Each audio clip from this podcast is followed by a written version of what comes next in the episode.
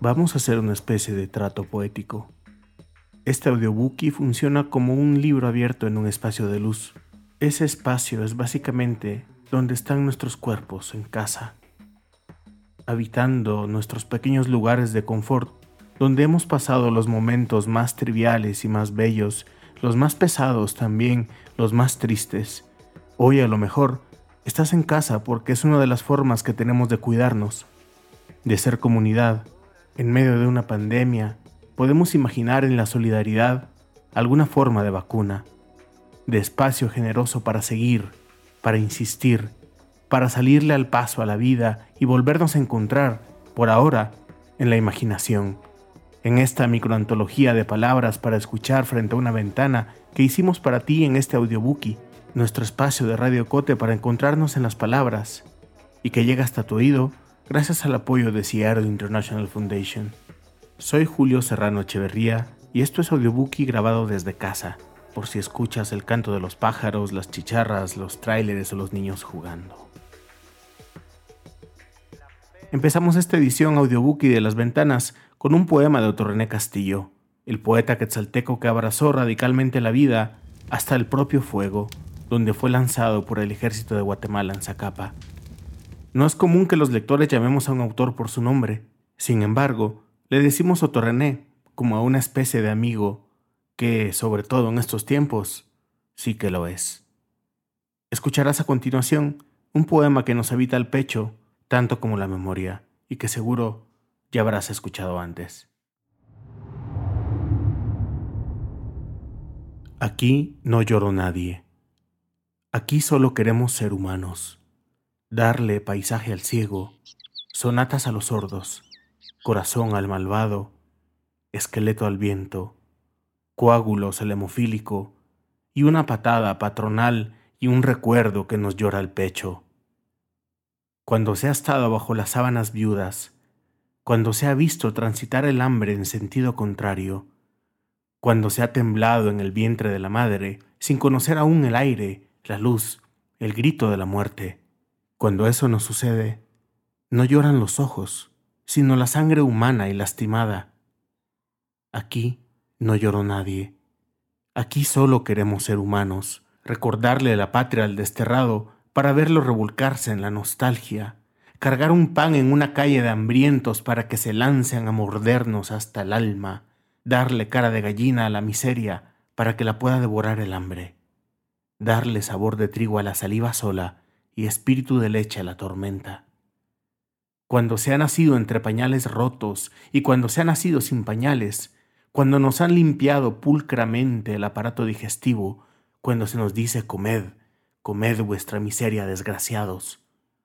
Cuando esto acontece, no es llanto lo que destilan las pupilas, es una simple costumbre de exprimir los puños en los ojos y decir, aquí no lloró nadie, aquí Solo queremos ser humanos, comer, reír, enamorarse, vivir, vivir la vida y no morirla. Aquí no lloro nadie.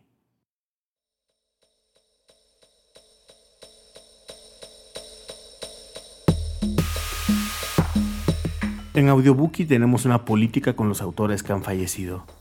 Hablamos siempre en presente, como si aún siguieran acá, porque en muchos sentidos su obra aún los mantiene por acá. Por eso decimos que Clarice Lispector es una escritora que tiene la fuerza que da el imaginar y sentir desde Latinoamérica. Seleccionamos un breve cuento llamado Felicidad clandestina, en traducción de Marcelo Cohen y leído por la actriz guatemalteca Marcela Fernández Overal. Ella era gorda, baja, pecosa y de pelo excesivamente crespo, medio amarillento. Tenía un busto enorme, mientras que todas nosotras todavía éramos chatas. Como si no fuese suficiente, por encima del pecho se llenaba de caramelos los dos bolsillos de la blusa. Pero poseía lo que cualquier niña devoradora de historietas le habría gustado tener. Un padre dueño de una librería. No lo aprovechaba mucho. Y nosotras todavía menos. Incluso para los cumpleaños, en vez de un libro barato, por lo menos, nos entregaba una postal de la tienda del padre. Encima siempre era un paisaje de Recife, la ciudad donde vivíamos, con sus puentes más que vistos. Detrás escribía con letra elaboradísima palabras como fecha natalicio y recuerdos. Pero qué talento tenía para la crueldad. Mientras haciendo barullo chupaba caramelos, toda ella era pura venganza. ¿Cómo nos debía odiar esa niña a nosotras, que éramos imperdonablemente monas, altas, de cabello libre? Conmigo ejerció un sadismo con una serena ferocidad. en mi ansiedad por leer, yo no me daba cuenta de las humillaciones que me imponía. Seguía pidiéndole prestados los libros que a ella no le interesaban. Hasta que llegó el día magno de empezar a infligirme una tortura china. Como al pasar, me informó que tenía las travesuras de Naricita, de Monteiro Lobato.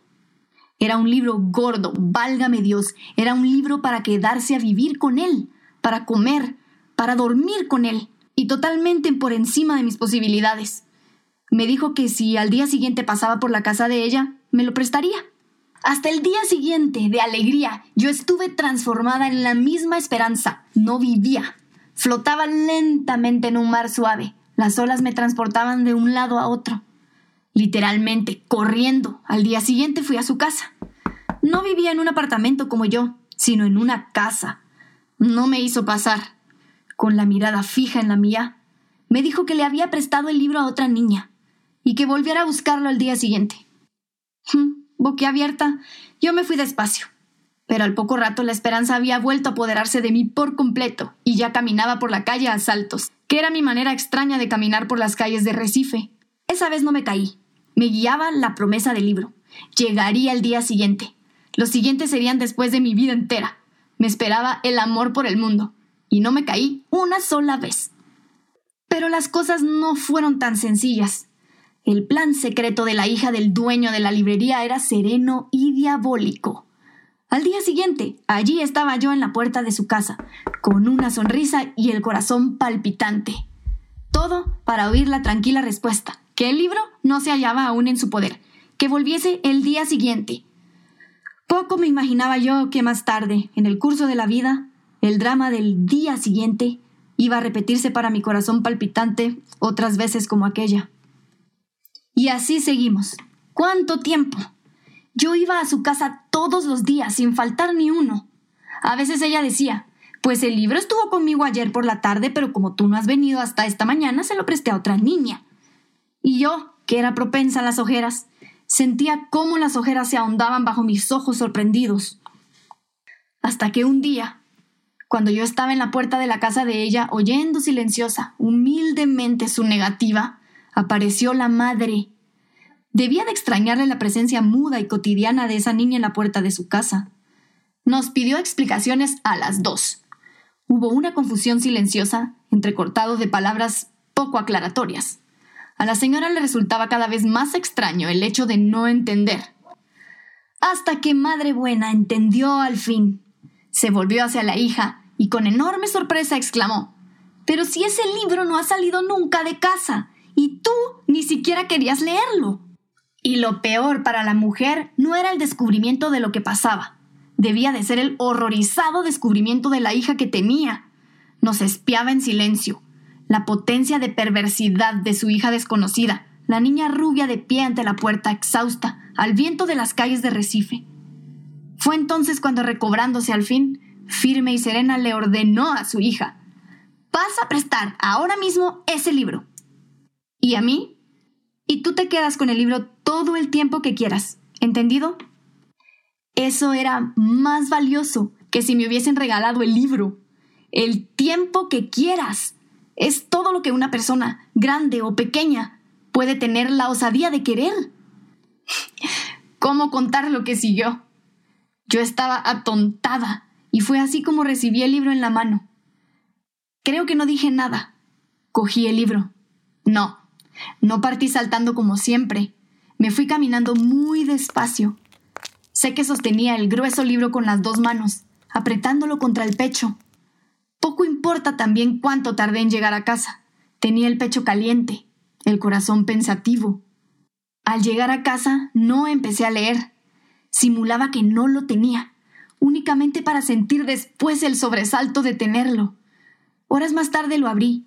Leí unas líneas maravillosas. Volví a cerrarlo. Me fui a pasear por la casa. Lo postergué más aún, yendo a comer pan con mantequilla. Fingí no saber dónde había guardado el libro. Lo encontraba, lo abría por unos instantes. Creaba los obstáculos más falsos para esa cosa clandestina que era la felicidad. Para mí la felicidad siempre habría de ser clandestina. Era como si yo lo presintiera. ¿Cuánto me demoré? Vivía en el aire. Había en mí orgullo y pudor. Yo era una reina delicada.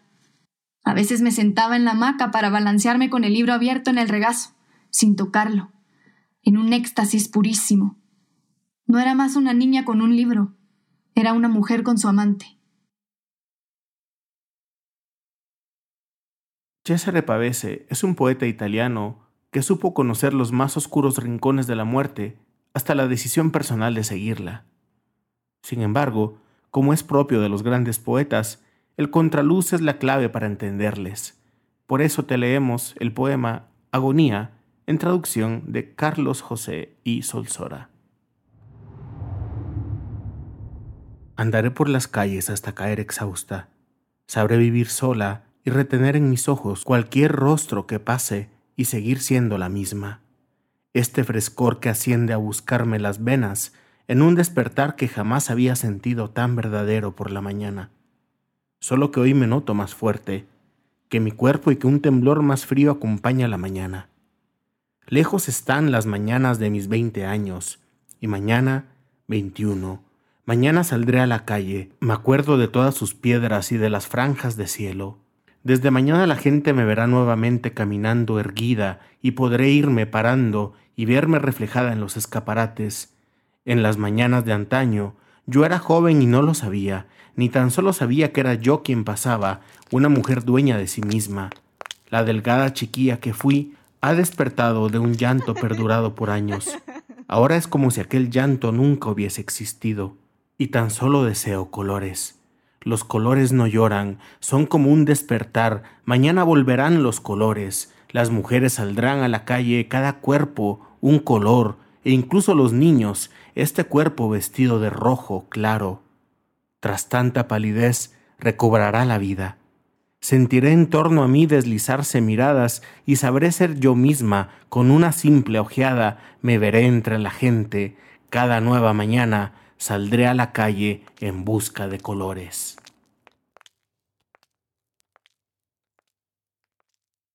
La premio Nobel Vislava Simborska dijo en su discurso de recepción del premio, De acuerdo, en el habla cotidiana, la cual no recapacita sobre cada palabra, usamos expresiones como la vida común, los acontecimientos comunes. Sin embargo, en la lengua de la poesía donde se pesa cada palabra, ya nada es común, ninguna piedra y ninguna nube sobre esa piedra, ningún día y ninguna noche que le suceda, y sobre todo, ninguna existencia particular en este mundo. Todo indica que los poetas tendrán, siempre, mucho trabajo. Así que teniendo tanto trabajo ella, te leemos acá este pequeño listado estadístico para contrastar con los números que leemos todos los días en los diarios. Contribución a la estadística. De cada 100 personas, las que todo lo saben mejor, 52. Las inseguras de cada paso, casi todo el resto. Las prontas a ayudar, siempre que no dure mucho, hasta 49. Las buenas siempre, porque no pueden de otra forma, cuatro o quizá cinco. Las dispuestas a admirar sin envidia, 18. Las que viven continuamente angustiadas por algo o por alguien, 77. Las capaces de ser felices, como mucho veintitantas. Las inofensivas, de una en una, pero salvajes en grupo, más de la mitad seguro. Las crueles, cuando las circunstancias obligan, eso es mejor no saberlo, ni siquiera aproximadamente. Las sabias a posteriori, no muchas más que las sabias a priori. Las que de la vida no quieren nada más que cosas, 40. Aunque quisiera equivocarme. Las encorvadas, doloridas y sin linterna en lo oscuro, 83. Tarde o temprano, las dignas de compasión, 99. Las mortales, 100 de 100. Cifra que por ahora no sufre ningún cambio. Terminamos pues con la voz de un gran músico y poeta latinoamericano, Atahualpa Yupanqui, un viejo que siempre ha sabido recorrer los caminos y llevarnos. Él, que canta, tú que puedes, vuélvete, me dijo el río llorando, los cerros que tanto quieres, me dijo, allá te están esperando. Y así nos espera pues la vida y el canto. Escuchemos este poema del maestro Yupanqui pensando en nuestras labores, en nuestros talentos, en los sueños y proyectos que nos llaman desde la raíz más profunda. Nada resulta superior al destino del canto. Ninguna fuerza abatirá tus sueños, porque ellos se nutren con su propia luz, se alimentan de su propia pasión, renacen cada día para ser. Sí, la tierra señala a sus elegidos. El alma de la tierra, como una sombra, sigue a los seres indicados para traducirla en la esperanza, en la pena, en la soledad. Si tú eres el elegido, si has sentido el reclamo de la tierra, si comprendes su sombra, te espera una tremenda responsabilidad. Puede perseguirte la adversidad, aquejarte el mal físico, empobrecerte el medio, desconocerte el mundo. Pueden burlarse y negarte los otros, pero es inútil. Nada apagará la lumbre de tu antorcha, porque no es solo tuya, es de la tierra que te ha señalado y te ha señalado para tu sacrificio, no para tu vanidad. La luz que alumbra el corazón del artista es una lámpara milagrosa que el pueblo usa para encontrar la belleza en el camino, la soledad, el miedo, el amor y la muerte si tú no crees en tu pueblo, si no amas ni esperas, ni sufres, ni gozas con tu pueblo, no alcanzarás a traducirlo nunca. ¿Escribirás acaso tu drama de hombre huraño, solo sin soledad? Cantarás tu extravío lejos de la grey, pero tu grito será un grito solamente tuyo que nadie podrá ya entender. Sí, la tierra señala a sus elegidos y al llegar el final tendrán su premio. Nadie los nombrará, serán lo anónimo pero ninguna tumba guardará su canto.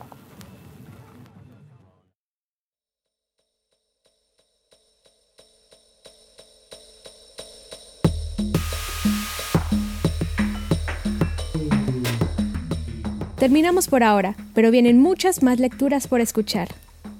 Audiobookie es producido en Guatemala por el equipo de Agencia Ocote, con el apoyo de Seattle International Foundation y el aporte de fondos operativos de Foundation for a Just Society, el Fondo Centroamericano de Mujeres FCAM y Oak Foundation. Producción sonora, José Monterroso López. Coordinación, Julio Serrano Echeverría. Música original, Juan Carlos Barrios. No olvides seguirnos en las redes sociales. Somos Agencia Ocote y experimenta nuestra página www.agenciaocote.com para otras historias en otros formatos.